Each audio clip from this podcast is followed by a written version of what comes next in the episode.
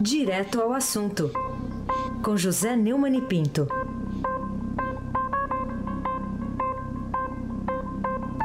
Oi, Neumani, bom dia. Bom dia, Raíssa Abac. Bom dia, Camila Tulinski. Bom dia. Bom dia, Almirante Nelson. Oi. Bom dia, Ana Paula Hauer. Bom dia, Manuel Bonfim. Bom dia, ouvinte da Rádio Estadão 107.3 FM, Raíssa Abac.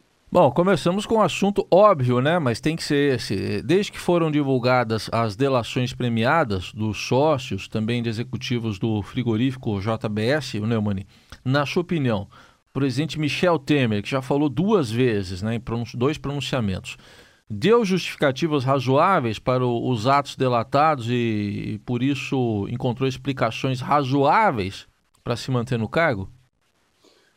É, eu, eu falei aqui na sexta-feira, né? Nosso último encontro, Heisen, que o Temer trocou o seu estilo de circunlóquios, apostos e mesóclises, por um machismo, uma macheza, uma indignação. Eu disse até que ele tomou machol, mas não foi convincente para mim, não. Primeiro, a questão da descalificação da gravação.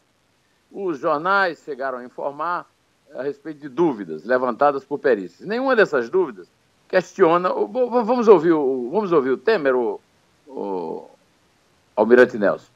Estamos entrando com petição no Colégio do Supremo Tribunal Federal para suspender o inquérito proposto até que seja verificada em definitivo a autenticidade da gravação clandestina.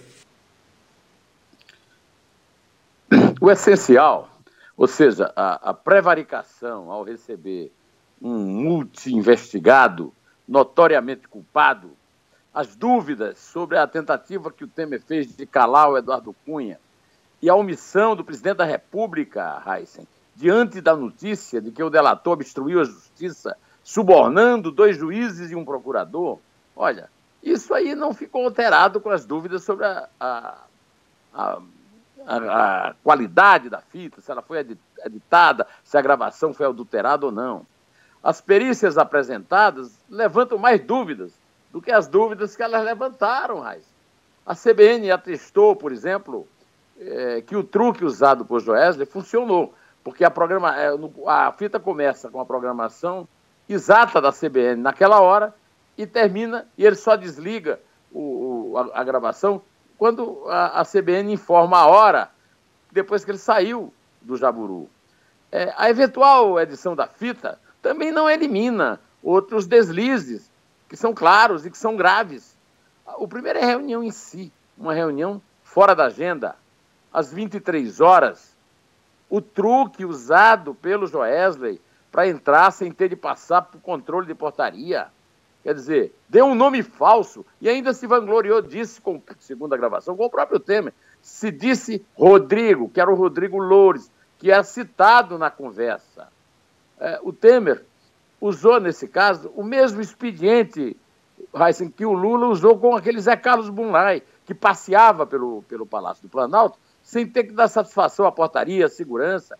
E isso tira completamente a razão dele e explica porque é que ele foi gravado. O, o, o, aliás, gravado pelo Caleiro e agora gravado pelo, pelo Joesley, que não foi submetido a nenhuma revista na entrada, nenhum palácio, do, isso, nem na, na, em Honduras, em Assunção, no Paraguai, conheço o palácio lá, você entra e sai desse jeito.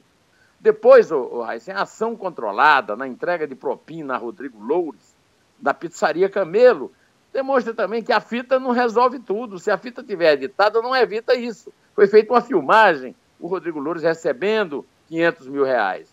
Isso poderá até se agravar se a Polícia Federal conseguir informar sobre o roteiro do dinheiro da propina, porque a polícia informou que a, a, a como se diz, a, a sacola, né, a mala do dinheiro, continha um chip. Além disso, as notas foram é, marcadas para que se pudesse é, verificar sua circulação. Né? Agora, a coluna do Estadão levantou dúvidas a respeito disso, o que demonstra uma certa fragilidade do trabalho da polícia. é, se vai fazer uma ação controlada, que faça de forma competente, que seja capaz de informar onde é que o dinheiro foi parar. É ou não é, Mabá? Certamente, tem outros elementos aí, outros indícios para confirmar ou não o que está gravado ali, esteja editado ou não esteja. Agora, essa argumentação uh, foi usada na quinta-feira, dia seguinte à denúncia divulgada por o Globo. O presidente fez outro pronunciamento anteontem, né? Foi no sábado à tarde ele deu, enfim, explicações razoáveis? Bom, Raíssa, inclusive essa parte que nós ouvimos da sonora dele foi, foi de sábado, mas foi uma, um episódio, é, foi um, um, argumento que ele já usou na quinta-feira. Né? A tática do pronunciamento de sábado foi desqualificar o relator. Ora, Raíssa, você não sabia, Raíssa, que o Joés é um bandido da organização criminosa de Lula e Dilma nos quatro desgovernos do PT? Temer participou ativamente do, desses desgovernos. Eu sempre defendi aqui, inclusive, que ele é um presidente legítimo, porque sem a presença dele na chapa, o, sem o apoio do PMDB, sem os votos do PMDB que ele manda é, e que ele preside, presidia à época, né, não teria sequer chegado ao segundo turno a favorita uh, do Lula. Mas vamos, vamos ouvir de novo o Temer nesse pronunciamento de sábado. Por favor, Mirante Nelson. O autor do grampo está livre e solto passeando pelas ruas de Nova York. O Brasil, que já tinha saído da mais grave crise econômica de sua história, vive agora dias de incerteza. Ele não passou nem um dia na cadeia, não foi preso, não foi julgado, não foi punido. E pelo jeito não será. Cometeu o crime perfeito.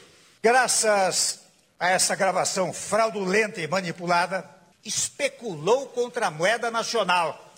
A notícia foi vazada seguramente por gente ligada ao grupo empresarial. Antes de entregar a gravação, comprou um bilhão de dólares. Ô, Heisen, hum. é, em primeiro lugar, é, não, não há uma comprovação de que a economia se recuperou. Muito longe disso com 14 milhões e 200 mil desempregados, pelo amor de Deus, é muita irresponsabilidade do presidente contar com o ovo no fiofó da galinha. Além disso, a, a gravação ainda não está aprovado por perita, perícia pública de que ela foi fraudulenta. A gravação não foi fraudulenta. Não há proibição de gravar uma conversa pessoal em, em, em ambiente aberto. Oh, isso aí é tudo ilação por exemplo, a questão da CVM, eu vou voltar a essa questão no fim, então vamos deixar para depois. Agora, também não tem nada comprovado. É, o presidente se arriscou, mais uma vez, em várias é, ilações, é, de, e, e, o que desautoriza ele a criticar as ilações de outros. Né? Agora, a questão que eu quero fundamentalmente discutir agora é o seguinte: se Temer só descobriu os podres de Joesa, depois que Joesley gravou a conversa, então, estamos diante de um caso grave de ingenuidade absurda de um político veterano que já foi secretário de segurança do maior estado do país e que é e que foi muito tempo deputado federal. Inclusive saiu notícia nos jornais que é, ele que é o autor da lei que, que é, prevê e, e, autoriza a tal da ação é, controlada da polícia. A gravação pode ter sido até clandestina, porque ele não foi informado. Mas ninguém é obrigado, quando vai gravar outra pessoa, a informar que ele está sendo gravado. Outra coisa, é na, na, no pronunciamento de sábado, é que ele disse que só ouviu as lamúrias do interlocutor. O, o Temer é, é useiro e vezeiro em usar eufemismos. Isso não ajuda a dar credibilidade à versão do presidente. Clandestino não é sinônimo de legal. O encontro também foi clandestino. E não foi ilegal, ele pode receber quem ele quiser. Lamúria não é sinônimo de crime também. Uh, o Joés, aliás, contou, não foi lamúria, não. Foi uma capivara de delitos. Um delegado de polícia ali, rapaz, fazia um grande serviço. Temer não contestou nenhum dos delitos. Não recriminou o criminoso por nada. Não tomou também nenhuma atitude. Ele podia denunciá-lo, era obrigação dele. Horário noturno é corriqueiro, Raiz? Ele disse que horário noturno é corriqueiro na vida dele, ele sabe que não é. Uhum. Uma coisa é você receber um jornalista, um empresário, como ele disse lá, é, um, um, trabalhador. Outra coisa é você ver um, um criminoso multi-investigado na calada da noite, fora da agenda, de forma clandestina, como demonstra a entrada dele sem revista que permitiu o uso do gravador. E que não tem nada com oficiões noturnas. E com outro nome, né, Neumann? Com outro nome. Não, e usando, assim, além do mais, dizendo que era o Rodrigo, é. que era exatamente o Rodrigo Loures, citado na própria gravação. O Temer também tentou é, nos fazer de tolos quando definiu, com muita autoridade, falando alto, falando grosso, a conversa de Joesley como a de um crítico do governo. Joesley não criticou o governo em nenhum minuto. Ele pediu autorização para abordar de forma desrespeitosa o ministro da Fazenda, Henrique Meirelles, que foi presidente do banco dele, o banco original. Aquilo foi um crime é, catalogado que o Temer, como constitucionalista, devia conhecer tráfico de influência. Foi também desabusado. Imagina se alguém rapaz, tem autoridade para chegar para o presidente da República e que poderia dizer: não, eu não admito isso, não. Ele, ele, ele disse que o, o e essa parte não foi editada na fita, que o Joésia poderia sim é, manifestar o seu descontentamento para o Henrique Meirelles. O, o, correto seria dizer: não, senhor, eu não vou mudar o presidente da CAD, do CAD, não vou é, alterar a política do, do, meu ministro da Fazenda, porque não está satisfazendo os seus endereços. Ele apenas autorizou o interlocutor e ele agora tenta desqualificá-lo a exercer essa pressão solicitada. Aliás, há muitas outras contradições, já foram levantadas, publicadas. Vamos em frente, porque nós não temos aqui tempo para expô-las todas, meu amigo Heisen.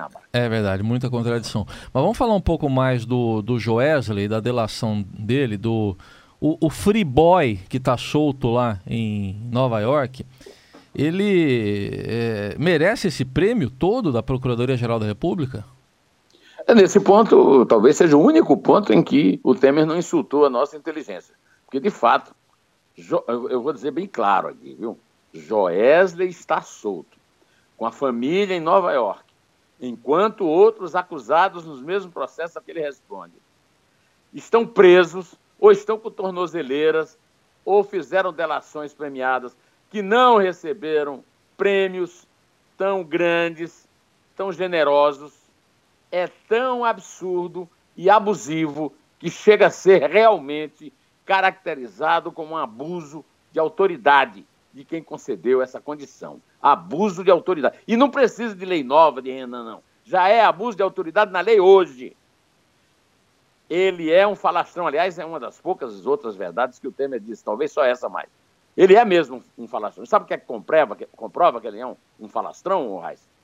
A afirmação que ele fez ao Temer de que, aliás, depois do que ele disse, ao Temer ele disse que blefou ao dizer que tinha comprado dois juízes. Por que, é que ele, blef, ele blefou? Ele blefou para impressionar o Temer? Ou ele mentiu agora quando disse que blefou para não ter que dizer é, quais são os dois juízes? E como é que a Polícia Federal e os procuradores dão um prêmio a ele depois dele ter dito que comprou dois juízes e não ter dito que juízes são esses?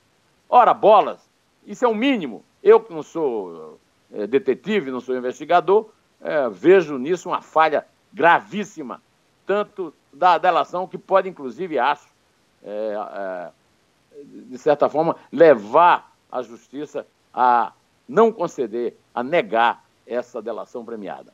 Essa, esse blefe é um crime que põe em dúvida tudo o que for comprovado nas delações dele e de seus funcionários e que também poderia servir de motivo para cancelar o acordo. Agora, ser falastrão de menos, né? Agora ele está sendo acusado de um outro crime muito pior, o de ter investido o dinheiro dele em um bilhão de dólares para ganhar 400 milhões por ter comprado os dólares na véspera da divulgação da delação. Só isso já justificaria um mandato de prisão e o cancelamento do acordo de espúrio. Só que ele está em Nova York, vai ter que ter extradição e tal. A multa de 200 milhões de 20 milhões de dólares é outro detalhe, é ínfima comparada com os, esse bilhão de dólares que ele investiu aí no mercado, se a CVM realmente em cinco processos que abriu comprovar isso, e principalmente com os 10 bilhões de dólares que ele tungou do nosso bolso no BNDES sob as bênçãos de outros delatados dele, Dilma, Lula, Palocci e Mantega. Bom. Até agora, eu não vi na delação de Joesley, também, uma narrativa completa e circunstanciada de como ele deixou de ser um pecuaristazinho de açougue de uma porta nos ermos de Goiás e se tornou o maior processador de carne do mundo com dinheiro meu e seu, nosso suadinho, dinheirinho, ai sem abate. Bom, e como reza o título daquele poema, o famoso poema do Drummond, e agora, José? Heisen, é. eu acabo de ver com muita estupefação a notícia no UOL Sim. de que Antônio Cláudio Maria de Oliveira, que está assessorando Temer, atacou num jantar de desagravo a outro suspeito, Aécio Neves, outro suspeitíssimo, o juiz Sérgio Moro, que não tem nada a ver com esse episódio, e o relator da Lava Jato no STF. Olha, isso é profundamente lamentável, chega a ser assustador, essa palavra desse senhor advogado, de quem se esperava o mínimo de juízo e sensatez e lucidez. Ainda assim, eu sou um otimista inveterado e continuo esperando de Temer um laivo de lucidez que falta justamente a quem está mais próximo dele para assessorá-lo nesse momento crítico.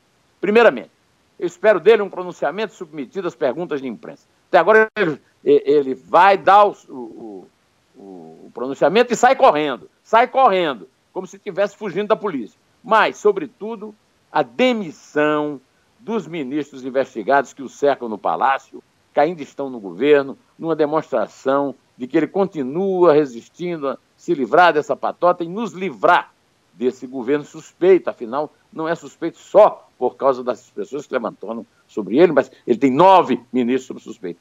Isso, aliás, foi demonstrado no número de vezes em que Gedel foi citado na conversa. Agora, como eu não acredito em Papai Noel, nem em Duende, e que ele tome essas providências, nem que os tucanos desçam do muro, nem que o DEM se desapegue do poder da hora por um segundo, só nos resta esperar é o pronunciamento oficial do Supremo Tribunal Federal na reunião plenária de quarta-feira, muito embora você sabe publicamente, que eu já disse publicamente, eu não confio no Supremo. Agora, a meu ver, o Temer já deveria ter renunciado, só que ele não fez.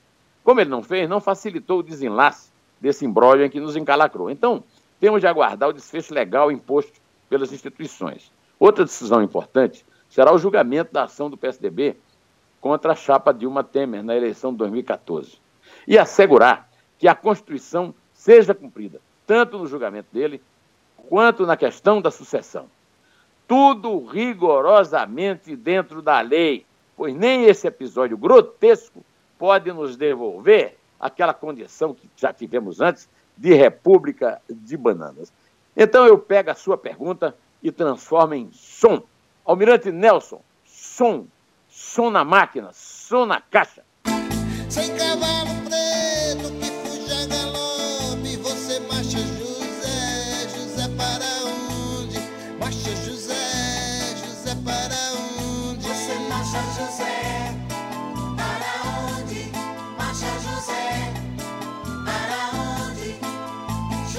Vamos lá, começa a contar, seu Raiz. Vamos lá, pode ser agora Michel, então.